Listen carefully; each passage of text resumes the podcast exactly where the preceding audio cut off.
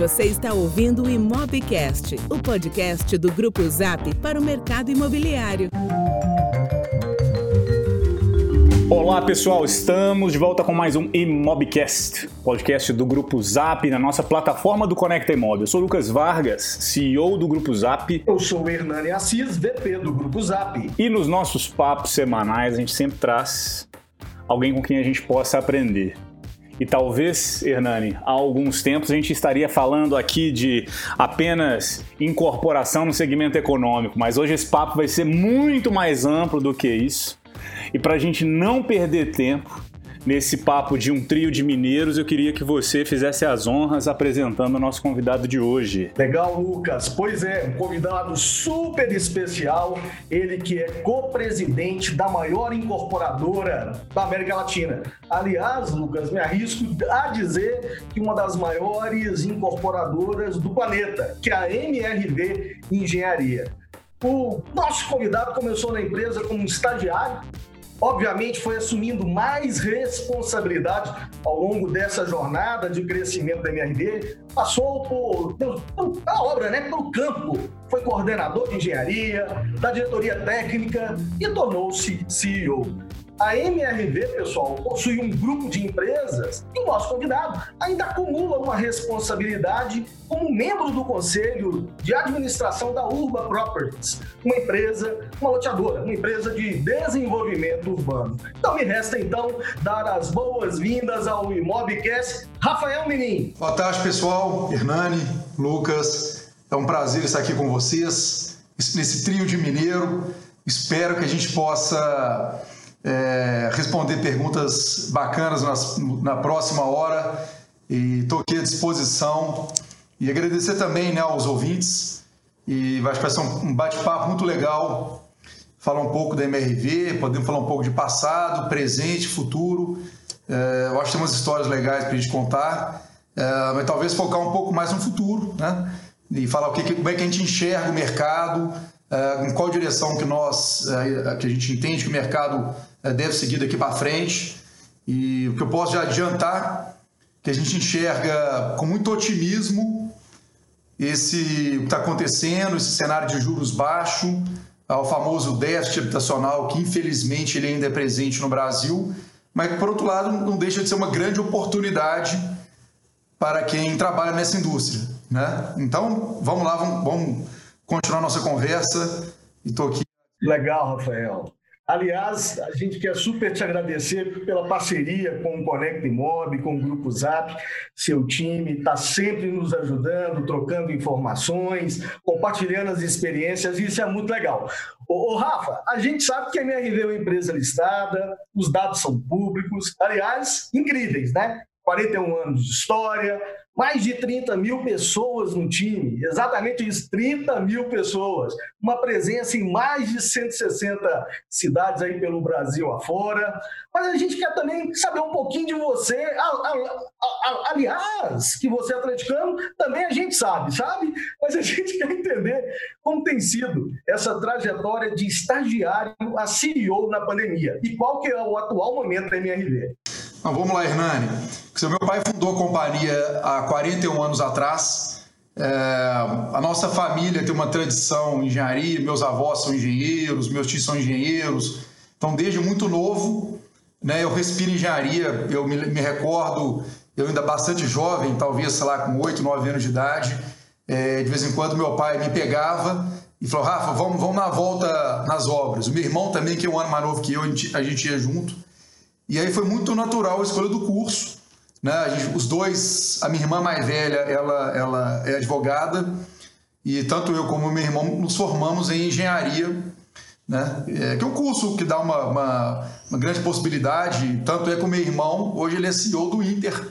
É, ele, logo no começo, ele trabalhou aqui como estagiário na MRV e, e também no Inter, e aí ele falou, pô, pai, eu me enxergo muito mais na época não era nem era, era financeira intermédio. Isso quando? Isso em 2000, 2001 talvez, meu irmão entrou no, na financeira intermédio, depois virou banco intermédio, banco Inter e agora só Inter. E eu continuei aqui dentro, a minha trajetória, é, comecei em 99, ou seja, são 21 anos dentro da companhia. E é o que você falou, comecei como estagiário de obra, depois eu fiz um estágio uh, no back-office de engenharia, aí depois, perto de formar, virei auxiliar de engenharia, engenheiro, uh, coordenador, gerente, diretor, COO, até que em 2014, há pouco mais de seis anos atrás, eu me tornei CEO da companhia. Né? E foram anos super interessantes, a gente passou por muita coisa é, nesses últimos 41 anos, eu estou na companhia né, há 21, então quase na metade da vida da companhia, e eu vi muita coisa bacana na empresa é, que eu entrei aqui há 21 anos atrás, é uma empresa muito diferente da MRV atual. E eu acho que a gente tem coisas, projetos bacanas em execução. Eu tenho certeza que a MRV daqui a alguns anos também será uma empresa muito diferente da MRV atual. Rafael, você começou a contar aqui já da, do Inter, né? Dessa evolução toda. E, e o que eu acho muito interessante é que cada vez mais quando a gente fala de inovação, quando a gente fala de uh, desse dilema entre os incumbentes e os novos entrantes nos mercados, tem essa discussão de como é que os, os grandes players podem se manter uh, relevantes no mercado, identificando as oportunidades, crescendo. E aí as diversas teorias uh, de inovação, algumas tateiam sempre ali em um aspecto muito importante, que é a necessidade de você fazer emergir esses, nossos, esses novos negócios com uma relativa autonomia e independência. Né? Então você citou o Inter, que eh, surgiu ali em algum momento, possivelmente, estou aqui tentando uh, interpretar o que, que, se passou naquele momento na cabeça de vocês? Ah, uma necessidade de apoiar em um serviço agregado ali ao negócio principal que era a MRV, mas evoluiu e hoje é totalmente autônomo, independente, tem uma linha de produtos é, e é bem possível que a mudança de, dos nomes todos até Banco Inter para Inter esteja também associada a essa independência e autonomia dos produtos todos ali. Mas não só esses. Né? A gente sabe que no grupo Existem vários outros negócios. Nos Conectas e Mob a gente explora, em alguns papos, em alguns outros canais a gente também explora isso. Então queria. Uh, por isso que eu comentei há algum tempo na abertura, talvez a gente falasse de MRV, falaria da incorporadora barra construtora, mas hoje, quando a gente pensa no grupo, na família, nos negócios, é, uma, é um, um ecossistema, uma teia muito mais robusta. E eu queria que você primeiro desse um pouco dessa pincelada de, desses negócios, para depois a gente explorar como que funciona isso, né? Ah, como, como que se pensa, como que se emerge, como que você vai, como, como que essas coisas evoluem dentro desse ecossistema. Então, eu queria que você primeiro começasse falando assim, o que, que existe quando a gente pensa dos negócios que se ah, associaram barra evoluíram da MRV. Tá bom, vamos lá, Lucas. Eu vou dar alguns passos para trás para chegar até o presente, depois a gente pode falar um pouco de futuro, né? O primeiro movimento bacana feito por nós, primeiro teve a empresa surgiu em 79 e é aquela empresa pequena, muito ágil, que teve que criar um produto novo, muito eficiente. E aí o Brasil a gente sabe que passou por crise do petróleo, plano cruzado, plano não sei o quê, que você, a cada dois anos mudava tudo, mudava presidente, é, confisco da poupança, aquela loucura, né? E a MRV sempre uma empresa muito resiliente, né? É uma empresa com uma mentalidade de, muito ágil, de eficiência, de muito trabalho, de muita, muita humildade. E a gente prosperou né, a duras penas, as empresas menores com pouco capital é, tem que se virar, e foi assim nos primeiros, nos primeiros anos, até que em 90, 94 foi um primeiro movimento importante, já com 15 anos de atuação, a MRV decidiu que ela tinha que sair de Belo Horizonte. E como todo bom mineiro, a gente foi para, para o Triângulo Mineiro, Uberaba, Uberlândia e para o interior de São Paulo. A gente não quis, a gente não quis ir naquele momento para a capital. A gente foi para Americana e Ribeirão Preto. Aí a gente começou a entrar em praças novas e aconteceu em 96 um outro movimento muito bacana que a gente fez o, o primeiro plano de stock option. Mas na época não existia nem esse para stock option, né? Era um plano de sociedade, de, de sócio, alguma coisa assim. E aí meu pai convidou 10 executivos e falou: gente, a gente está crescendo e para dar conta desse crescimento a gente tem que ter uma, uma liga muito forte. Isso a gente sempre deu muito valor, faz parte da nossa cultura, né? um engajamento muito grande do time. né, esse senso de, de dono, uh, isso sempre a gente foi um valor enorme, tanto é que nosso time que roda muito pouco, os diretores ficam uma vida aqui dentro, né? E nesse momento meu pai convidou os 10 principais executivos e falou, pessoal, vocês podem, a partir de agora, escolher no fim do ano um bônus para, sei lá, trocar de carro, viajar para Disney, é, trocar um apartamento ou comprar ação do MRV. E o sonho da companhia é abrir o capital. Falar isso em 96 era quase que uma, um devaneio, né? Uma empresa de corporação em 96 uh, é, abriu capital. Mas esse era o, o moonshot da companhia naquele momento. E as coisas foram evoluindo, a empresa, aquela MRV, entrou em outras cidades, é, foi crescendo, novos executivos entraram nesse projeto, nesse programa de sócios, até que veio um outro movimento importante, que foi o IPO da companhia. E no IPO, a MRV era uma empresa que fazia lá naquela época mais ou menos 3 mil apartamentos por ano, já em... Isso foi em 2007. 2007, há 13 anos atrás.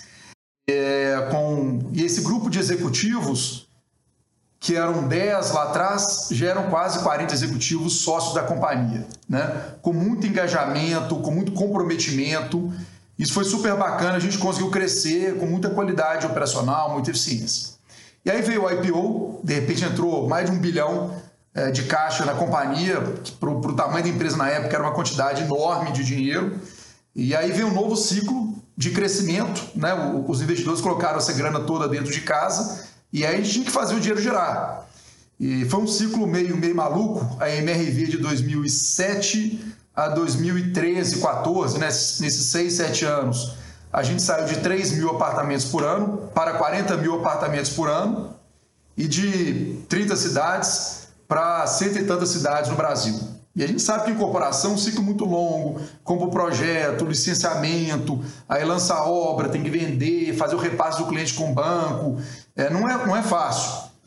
Mas nós só conseguimos crescer com uma boa qualidade, e foi interessante que a nossa indústria, no boom do mercado, nesses anos de 2007 a 2013, pós IPO, né, várias empresas abriram capital, muita gente teve muita dificuldade de crescer, perdeu muito dinheiro, a margem caiu muito, queimou muito caixa, e a gente conseguiu fazer com mais qualidade que o mercado.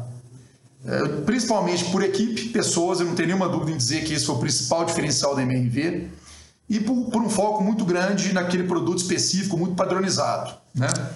Aí depois veio um segundo ciclo, que eu diria que foi de 2013 a 2017, é, que aconteceram também alguns movimentos interessantes. O primeiro foi o, o, a Log que começou, era, era MRV Log. Ela foi fundada em 2009, ela foi ganhando tração, entrou um sócio novo, depois entrou outro sócio, depois ela virou é, Log Commercial Properties, né, o nome MRV saiu.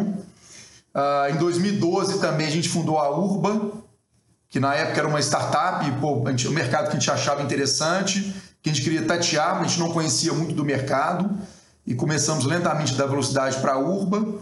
Mas aí voltando nesse né, ciclo de 2014, de 2014 a 2017 foram anos duros na economia, o Brasil, é, recessão, desemprego subindo, é, juros muito alto, e a gente optou por não crescer o, o tamanho da companhia da, da MRV, mas preparar a companhia para o novo ciclo, como tudo na vida, né? Cíclico, né?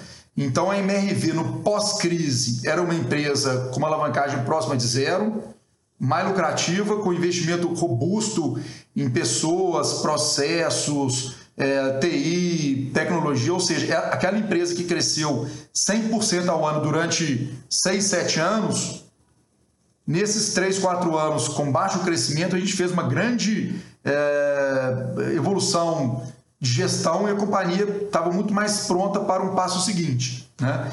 E nesse interim, a Log ela foi, já em 2018, a gente fez um spin-off da Log, a Log, a Log saiu debaixo da MRV, né? e a Urba gradativamente também foi ganhando tração. E qual que é o, em que momento que a gente está hoje? Né?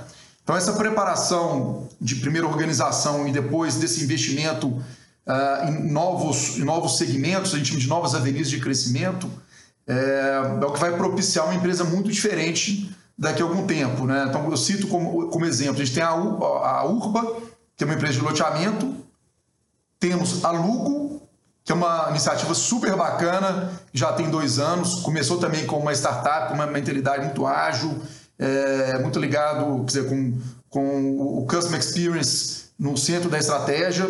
Né? É uma empresa que constrói, compra o terreno, constrói, faz o, o design do produto, do projeto para locação, com muito serviço agregado, é algo que não tem no mercado, é um, é um aluguel muito democrático vis-à-vis o que a gente entrega. Depois que o projeto ele é todo locado, a gente faz uma venda para o fundo imobiliário.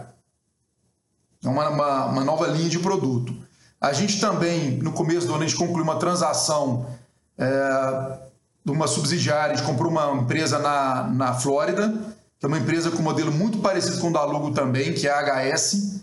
Mesma coisa, verticalizada, ela compra o terreno, ela faz o ativo, loca e vende para um fundo.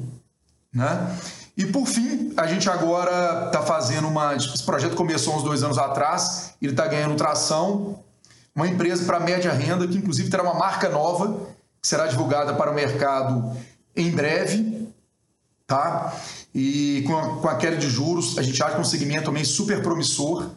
E, e esse é o nosso projeto. A gente tem uma plataforma completa de habitação.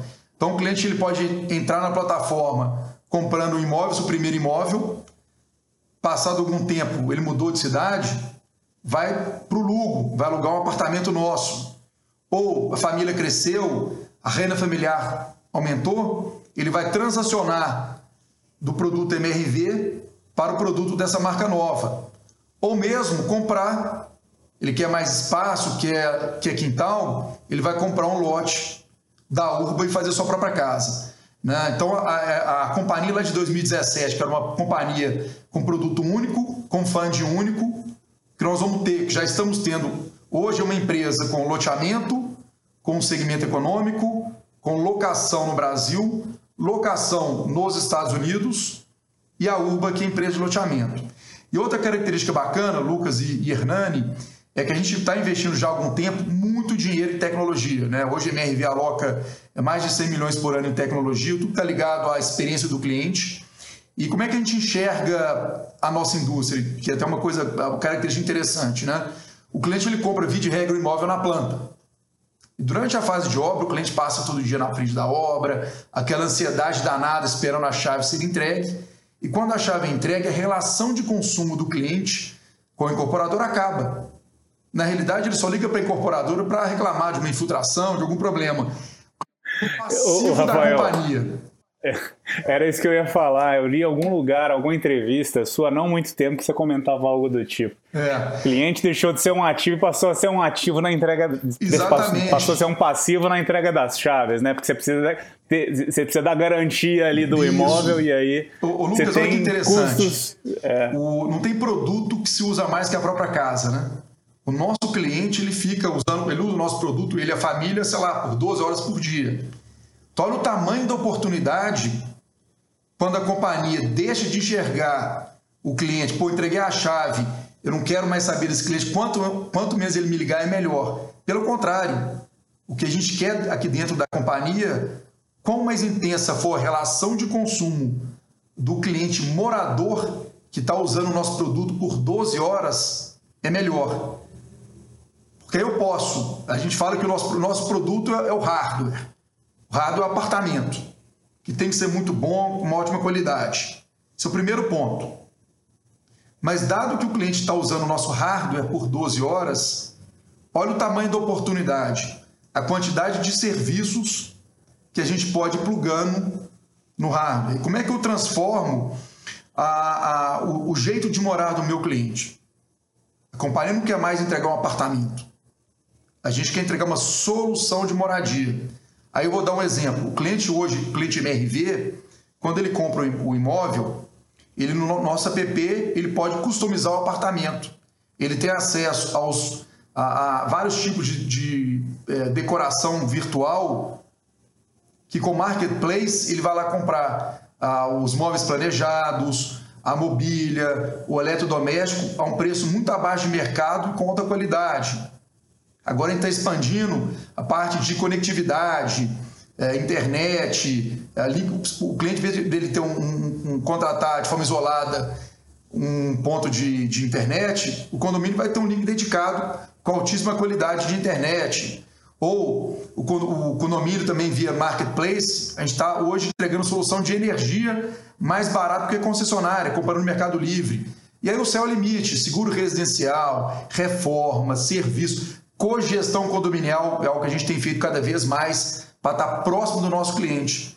Enfim, é ter um apartamento como core, como hardware, entregar um monte de solução que envolve moradia para que o cliente continue transacionando durante muitos anos na plataforma, ou até mesmo se o cliente quer, se ele quer vender o apartamento dele que hoje é uma dor, dado que a MRV tem uma quantidade enorme, enorme de clientes procurando, por que, que a gente não pode competir com o grupo Zap em venda de apartamento, né? Ou ajudar o cliente a reformar o apartamento para o apartamento ficar um pouco mais valorizado e fazer a venda, e aí o cliente compra um produto da Urba ou da nossa nova linha de produto.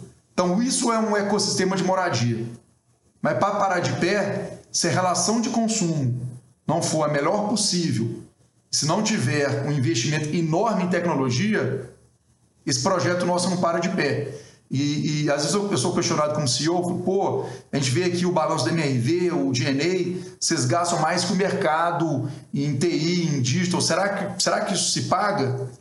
No curto prazo, certamente tem um, machuca um pouco o nosso DRE, mas no longo prazo eu não tenho nenhuma dúvida que essa descomoditização da moradia será um diferencial cada vez mais relevante na nossa plataforma. Interessante é que vocês, especialmente nesses últimos anos, uh, se aproveitaram, como você bem disse, desse momento de maior uh, incerteza, de recessão no mercado, para fazer esses investimentos, que assim como o ciclo do mercado imobiliário é de longo prazo, e agora você tem uh, à frente uma estrutura mais bem pra, preparada para construir em cima dessa plataforma, tem a seu favor a, a sua capacidade de execução já foi provada, aquela dúvida sobre o quanto essas empresas grandes vão conseguir, assim, olha só o nosso ecossistema, todas essas empresas que já são, em, muitos, em muitas perspectivas,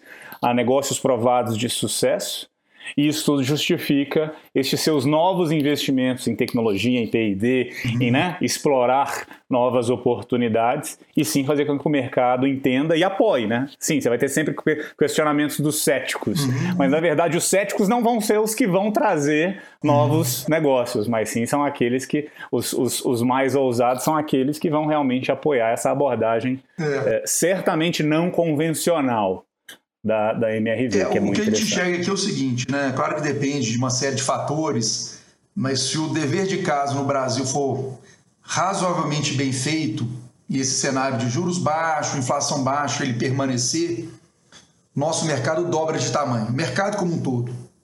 Né? Dado que o Brasil tem um déficit enorme acumulado, todo ano se formam mais de um milhão de famílias no Brasil e só se fazem 600 mil imóveis por ano, a quantidade de habitação ela é, ela é muito maior. Né? Para a gente ter um, uma nação organizada, todo mundo morando bem, nós vamos ter que fazer mais de um milhão de moradias nos próximos anos. Agora, o modelo de moradia pode mudar radicalmente. Como é que a população vai consumir teto daqui a 10 anos? Não sei. A certeza que eu tenho é que não vai ser como, como é hoje. O Brasil dando certo, nós vamos precisar, de muito mais teto mas o modelo vai ser muito diferente. E no mercado, né, a gente vê o capital hoje deixou, o capital financeiro deixou de ser é, o grande diferencial. Né? Acho que o capital intelectual hoje ele vale muito mais do que o, o capital financeiro. Porque no passado as empresas grandes tinham muito mais dinheiro, é, investiam muito mais, era garantido sucesso. Hoje isso não é mais garantido de sucesso. Você falou dos incumbentes aí, que é exatamente isso. Você vê empresas pequenas Vamos citar o um exemplo aqui, meio de pagamento, né? Stone, e por Stone tem 5 anos a empresa. Virou uma empresa que vale 100 bilhões. Ela desafiou o mercado, não precisou de muito capital, e quando a empresa teve uma escala, fez um IPO. Então, como a gente acredita, o nosso mercado vai ser disruptado, ele vai ser uberizado por alguém. Nós. Se alguém for matar o nosso negócio, o nosso trabalho tem que ser para que uma subsidiária nossa mate a, a nossa vaquinha leiteira. Né? É, esse é o nosso grande trabalho aqui dentro. Se, é, se alguém vai. É, se alguém vai trazer uma solução que mata o seu negócio, que vai roubar esse seu mercado, que seja você. Exatamente. Afinal de contas, você, você certamente está muito mais bem preparado. Caso qualquer um de nós estamos mais bem preparados para entender as nossas fraquezas se a gente realmente se propuser a entender quais são essas, né, essas nossas dificuldades.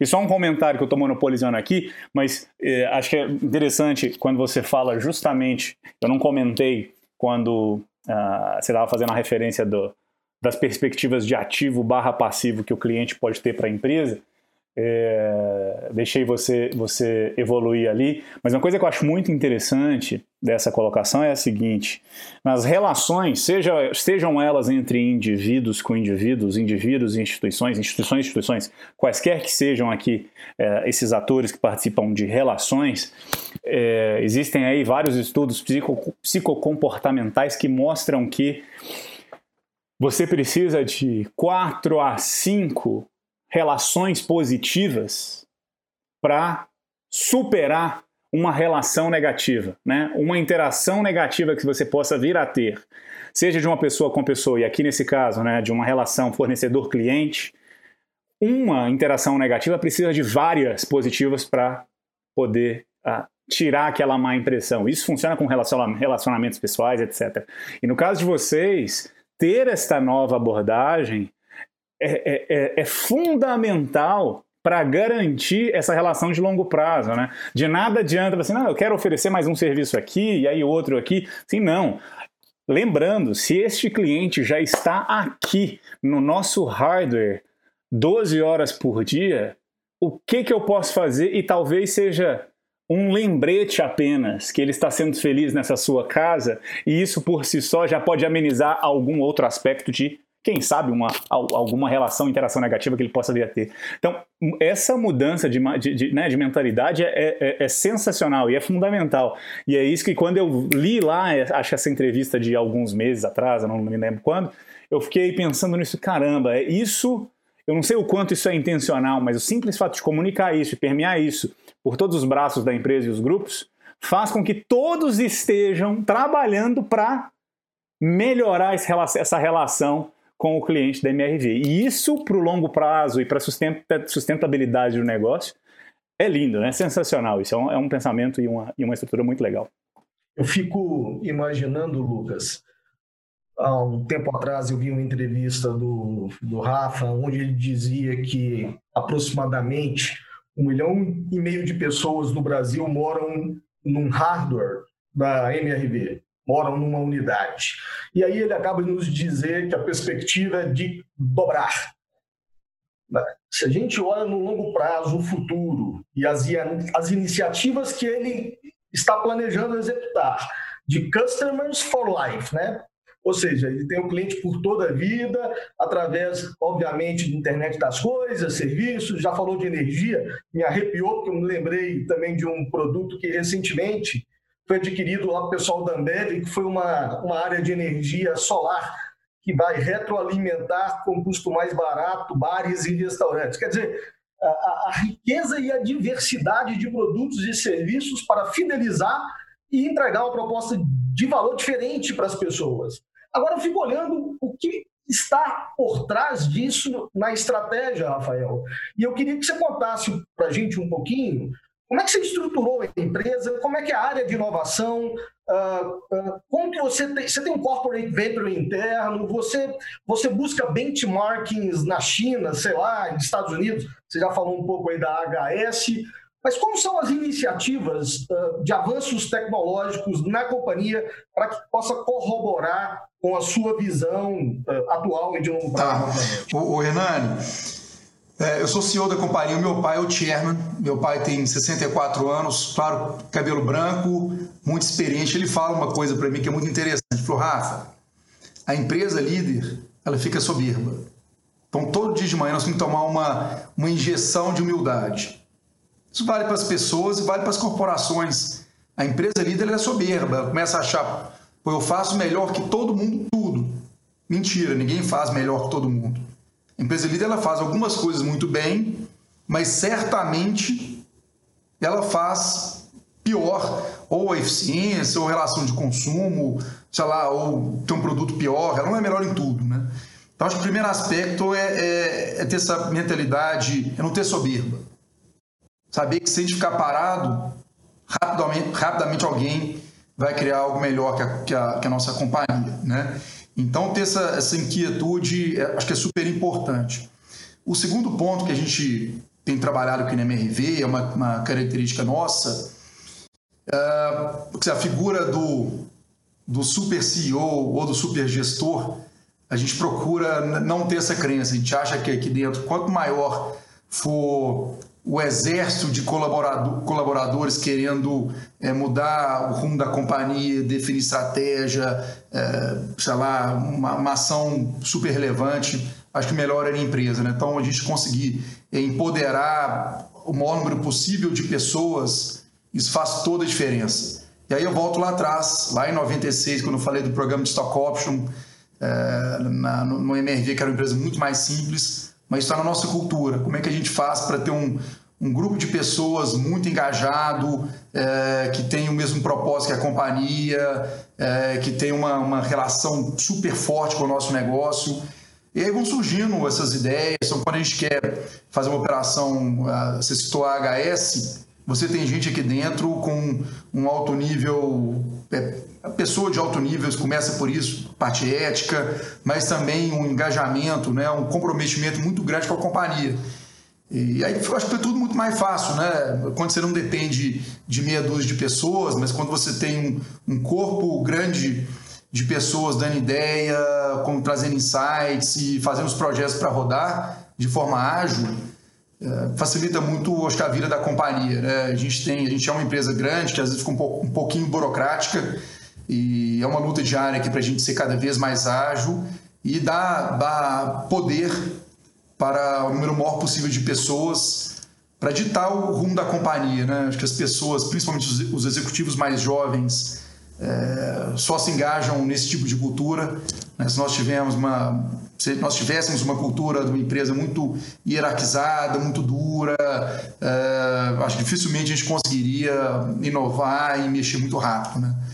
Então a gente, o tamanho traz escala, né, traz possibilidade de investir em P&D, de ter, por exemplo, são hoje 35 squads aqui dentro, são quase 400 pessoas alocadas nesses squads, te dá essas oportunidades mas também nós temos que ter aquela mentalidade de quase uma empresa de garagem, né?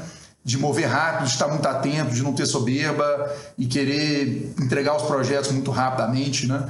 E acho que ter esse time muito engajado, você falou de área de inovação, tem, tem uma área de inovação aqui dentro, é claro que temos, mas acho que a cultura vale até mais do que a cultura e as pessoas, é, vale mais até do que a estrutura organizacional, né? o design organizacional. Acho que no fim do dia o que importa é, é o time, são as pessoas e a mentalidade desse time. É, Rafael, esse negócio de, de, de, inovação, é interessante que você falou do, do conselho, né, dos cabelos brancos e, e que é, achei que você ia falar um pouco ah, dessa mistura que acaba sendo necessária. Quando você falou disso, me lembrou que outro dia eu vi uma foto do time do Inter. Uhum. E o time do Inter, o time executivo é muito novo, mas o conselho também existem pessoas mais experientes. Uhum. Né? No caso de vocês, você falou do seu pai, mas tem também fundos que acabam trazendo uma outra bagagem, né? É, e é interessante. Mas isso me trouxe uma ponte de um outro tema, que é o tema de, de, de, de ESG, né? de sustentabilidade, environment, esses fatores uhum. não financeiros que têm impactado cada vez mais uhum. né? nas empresas.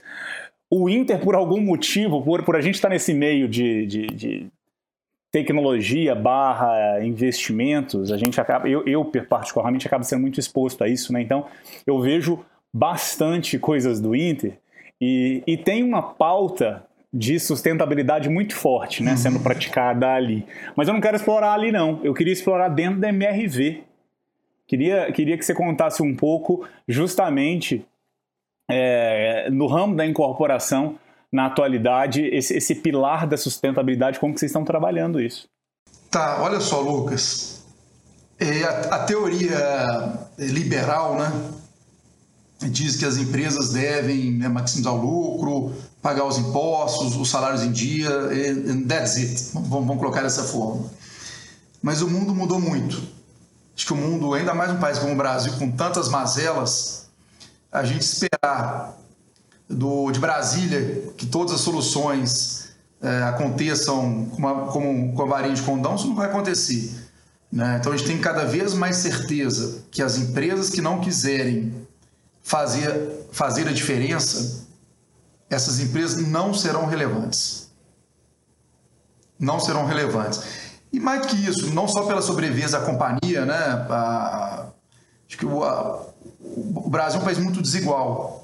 Então, a empresa que tem um boa lucratividade, que gera bons resultados, ela tem quase que um dever, uma obrigação com a sociedade de transformar dentro do que pode né, a sociedade de forma positiva.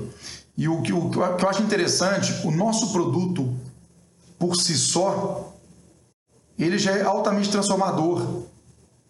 Você proporcionar de forma democrática o acesso a uma habitação de alta qualidade, bem localizada, com lazer, seguro, com esse monte de serviço, já é um, um belo de, um, de, um, de, uma ação social. Mas a empresa tem que ir muito mais, tem que ir muito além disso. Então, hoje a gente tem, por exemplo, o Instituto MRV, é, que investe uma parcela importante do lucro em um monte de ação social. É, a gente tem, a gente é signatário do Pacto da ONU, a MRV faz parte do, do EASY, que é um selo de sustentabilidade da Bovespa. Então a gente tem um monte de iniciativa, porque a gente acredita que a empresa tem esse dever moral com a sociedade, mas também a empresa que faz ela tem um monte de vantagem. Ela tem, ela atrai e retém os talentos, porque hoje as, as pessoas querem trabalhar é, numa empresa com um propósito bacana, isso faz toda a diferença. Você cria um vínculo muito mais forte com seus clientes, um vínculo muito mais forte com a, com a sociedade ou com a comunidade. Você vê, veja bem, a gente trabalha em 162 cidades do Brasil. É muita coisa.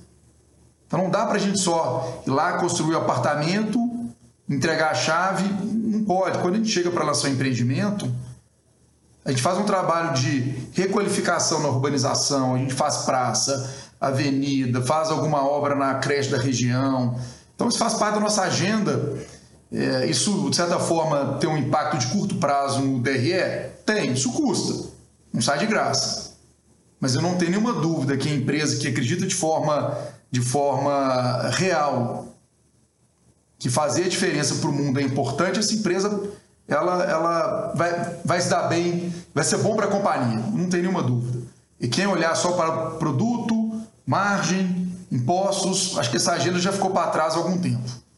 Né? A, famosa letrinha ISD, que essas três letrinhas são super, super em voga, né? e é isso mesmo. Que as empresas, e principalmente as líderes setoriais, têm que fazer diferença, que quando a líder faz, as outras empresas menores farão também. Né? Aí você começa a elevar, elevar a barra. Então, alguém, o Renan citou o exemplo da Ambev. Então, quando a Ambev faz isso ou constrói um hospital de campanha, a concorrente dela vai querer fazer também. Então, quando a MRV anuncia que está comprando, participando da compra de mil respiradores, eh, a gente também investiu, só agora na pandemia, na MRV e o Banco Inter, a gente investiu mais de 20 milhões em várias ações, compra de EPI, respirador, eh, montagem de CTI, um monte de empresa veio reboque. Né? Então, acho que a gente tem que dar, dar o exemplo Acho que a empresa, quando ela tem mais visibilidade, é maior, ela tem que fazer essa, essa agenda do bem, que faz bem, para a sociedade. Nós, com um exemplo interessante, o americano, ele doa, em relação ao PIB, tá? Quase 10 vezes mais que o brasileiro. Mas é cultural. Então, no dia que o Warren Buffett fala, vou doar tanto, se o Zuckerberg não doar, ele vai estar fora de moda. Então lá o Zuckerberg doa, o Bill Gates doa, o, o, o Tim Cook doa e, e, por aí vai, né? todos doam. E vira cultura do país. Né? Então acho que a MRV, o Banco Inter, as empresas do grupo e outras N empresas brasileiras, eu acho que mais e mais eh, tem tido essa consciência e feito um trabalho é, para fortalecer a nossa sociedade, melhorar o país. Isso, caminho sem volta. Parabéns, Rafa. Aliás, a gente acompanha de perto pela interação que tem com o seu time, o quão que todos sentem muito orgulhosos, não, não só apenas pelas atitudes, pelas respostas da sociedade, mas por permitir que a cultura é, faça com que vocês avançam. Uh, e eu acho isso realmente espetacular. Ô, Rafa, eu tô aqui na reta final. Eu e o Lucas passaríamos aqui horas e horas com você, e a gente sabe que sua agenda não é fácil, e eu não posso deixar de discorrer um assunto, ainda que seja retórico e repetido em todos os encontros que todos nós fazemos, são as implicações da pandemia na vida da gente. E eu queria que você contasse um pouquinho para a nossa audiência, de uma forma diferente. Eu não quero saber do resultado da MRV, a gente já sabe. Mas quais foram as lições, os aprendizados da pandemia para esse next chapter que você vai liderar? Tá. Vamos lá, Hernani. Pergunta boa, vou tentar sumarizar aqui em três aprendizados. Primeiro é o tal do a teoria do cisne negro, né? Essas surpresas positivas ou negativas que acontecem na vida de todo mundo, de todas as empresas. E a gente fica ali mapeando os riscos óbvios, né? E os riscos grandes, importantes, são os não mapeáveis. O que aconteceu agora, acho que não tem, não tem exemplo melhor, né? É, quem que colocava na matriz de risco uma pandemia em pleno 2020, né? Uma, uma, uma doença respiratória iria paralisar o mundo. Né? Então, acho que essa é a primeira primeira lição, né? por mais que a gente faça um bom mapeamento de riscos, o risco ele talvez esteja no, no desconhecido, né? Ah, o segundo aspecto importante, acho que é um aspecto é, bom dessa triste crise, né? Que ninguém queria que isso acontecesse. No Brasil são lá 160 mil mortes, mas me parece, me parece que a sociedade vai ser mais fraterna. A sociedade no pós-crise será mais fraterna, né? E isso acho que é uma, uma, vamos dizer, uma cicatriz positiva dessa crise é, triste. E um terceiro aspecto, aí eu olho para a nossa indústria, a nossa indústria ela me parece também que vai sair vencedora da crise. A importância da casa ela foi ressaltada. Como foi também a indústria de EAD, é, venda digital, é, o grupo Zap, é, comércio eletrônico, é, várias indústrias, é, fintech, o Banco Inter, um monte de indústria saiu fortalecida da crise. Né? A crise ela tem um papel de, de, de aceleradora ou de catalisadora para as mudanças. De repente, o que aconteceria em cinco anos acontece em cinco meses. Foi o que viu acontecendo.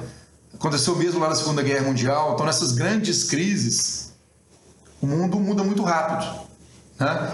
É, então, acho que a empresa que está assim, mais preparada, que tem uma mentalidade mais aberta à mudança, ela, ela pode ganhar alguns anos na sua estratégia. E, dado que a nossa indústria, é, eu tenho a percepção que ela saiu fortalecida da crise, eu acho que a empresa que tiver essa, essa cabeça, esse mindset de, de agilidade, de mudança, de criar produtos novos, pode tomar partido dessa, desse mercado que ou, ou vai crescer ou vai mudar de formato, né? Acho que é muito por aí. E eu queria explorar meu último assunto. Lucas, fica à vontade aí para me cortar ou, ou, adicionar uma outra. É saber um, como você pensa em relação à incorporação imobiliária mesmo. Se eu pudesse te fazer uma pergunta de qual que é o seu sonho, aí falando um pouco de futurologia para a nossa indústria, o que está não só aqui na cabecinha, mas no coração do Rafael. Ô, Hernani, olha só, o, eu rodo o Brasil todo, a gente está presente nesse monte de cidade, eu conheço bem a periferia brasileira e eu vejo quão transformador é uma boa habitação para a sociedade e, claro, para a vida daquelas famílias, né?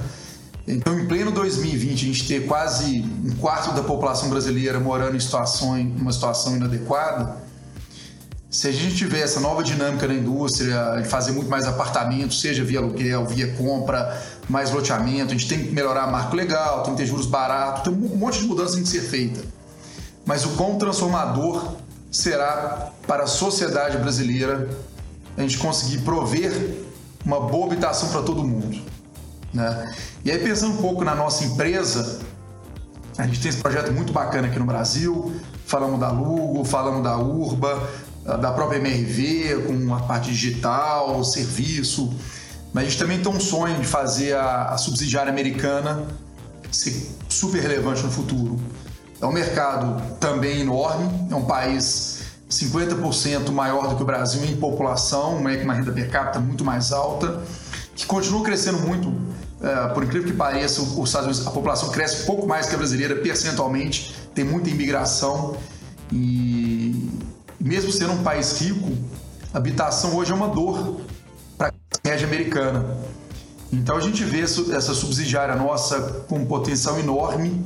Né? Então a gente poder ter daqui a alguns anos uma operação muito grande é, na maior economia do planeta e também ter essa operação muito grande e mais é, completa aqui no Brasil é um sonho, o um sonho da companhia, né? De ter estar tá presente nas duas, nos dois maiores países ocidentais em população e ser relevante nos dois países.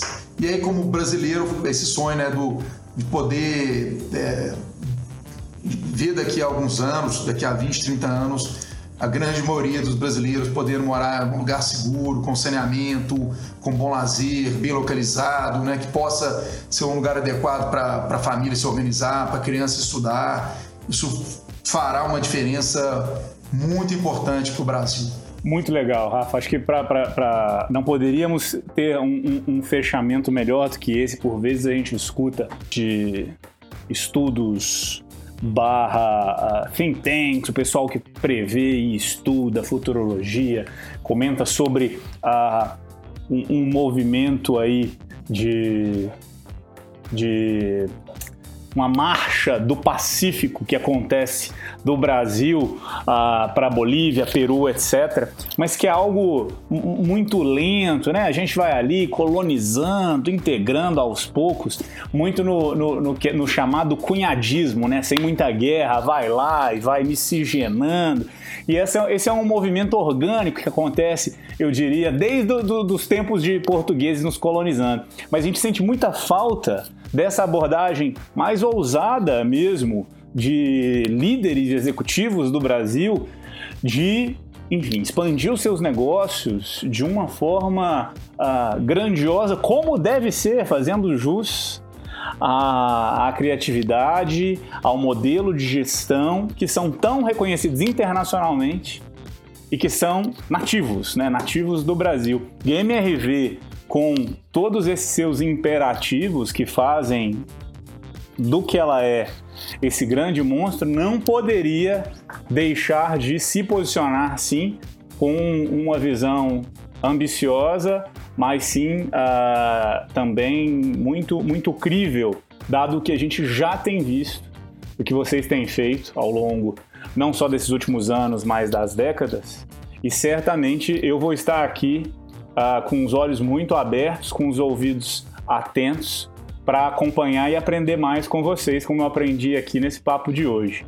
Muito legal ter tido você aqui hoje, de verdade fico muito feliz e, e até orgulhoso de poder ter, ter passado esse quase uma hora aqui contigo e aprender um pouco de tudo que vocês têm feito e ainda do que está por vir. Então só queria agradecer mesmo seu tempo, sabemos que é corrido, tem muito a ser feito, então queria agradecer e deixo aqui para você no, no, diálogo, esse projeto parece que não é tão difícil, mas na, na vida real, viu, Lucas? Ah, não tenho dúvida. É, é matar um leão por dia, né? Os, os desafios são enormes, é, mas a gente tem essa, essa ambição, esse sonho. E obrigado pelo convite seu e do Hernani. Acho que foi um bate-papo é, leve, né? E você falou em uma hora, pô, pareceu que foram muito menos tempo. E estou aqui à disposição para a gente conversar em próximas oportunidades. E pode saber, seja certo que é sempre uma via de mão dupla, tá? É o aprendizado sempre é, daqui para daqui para lá, de vocês a mim para MRV. A gente admira muito o grupo Zap e foi super bacana a gente ter tido essa oportunidade de conversar com vocês. Que legal. Espero que o pessoal tenha aproveitado também. Hernani e Rafael, muito obrigado e até uma próxima. Tchau, tchau. Valeu, pessoal. Um abraço.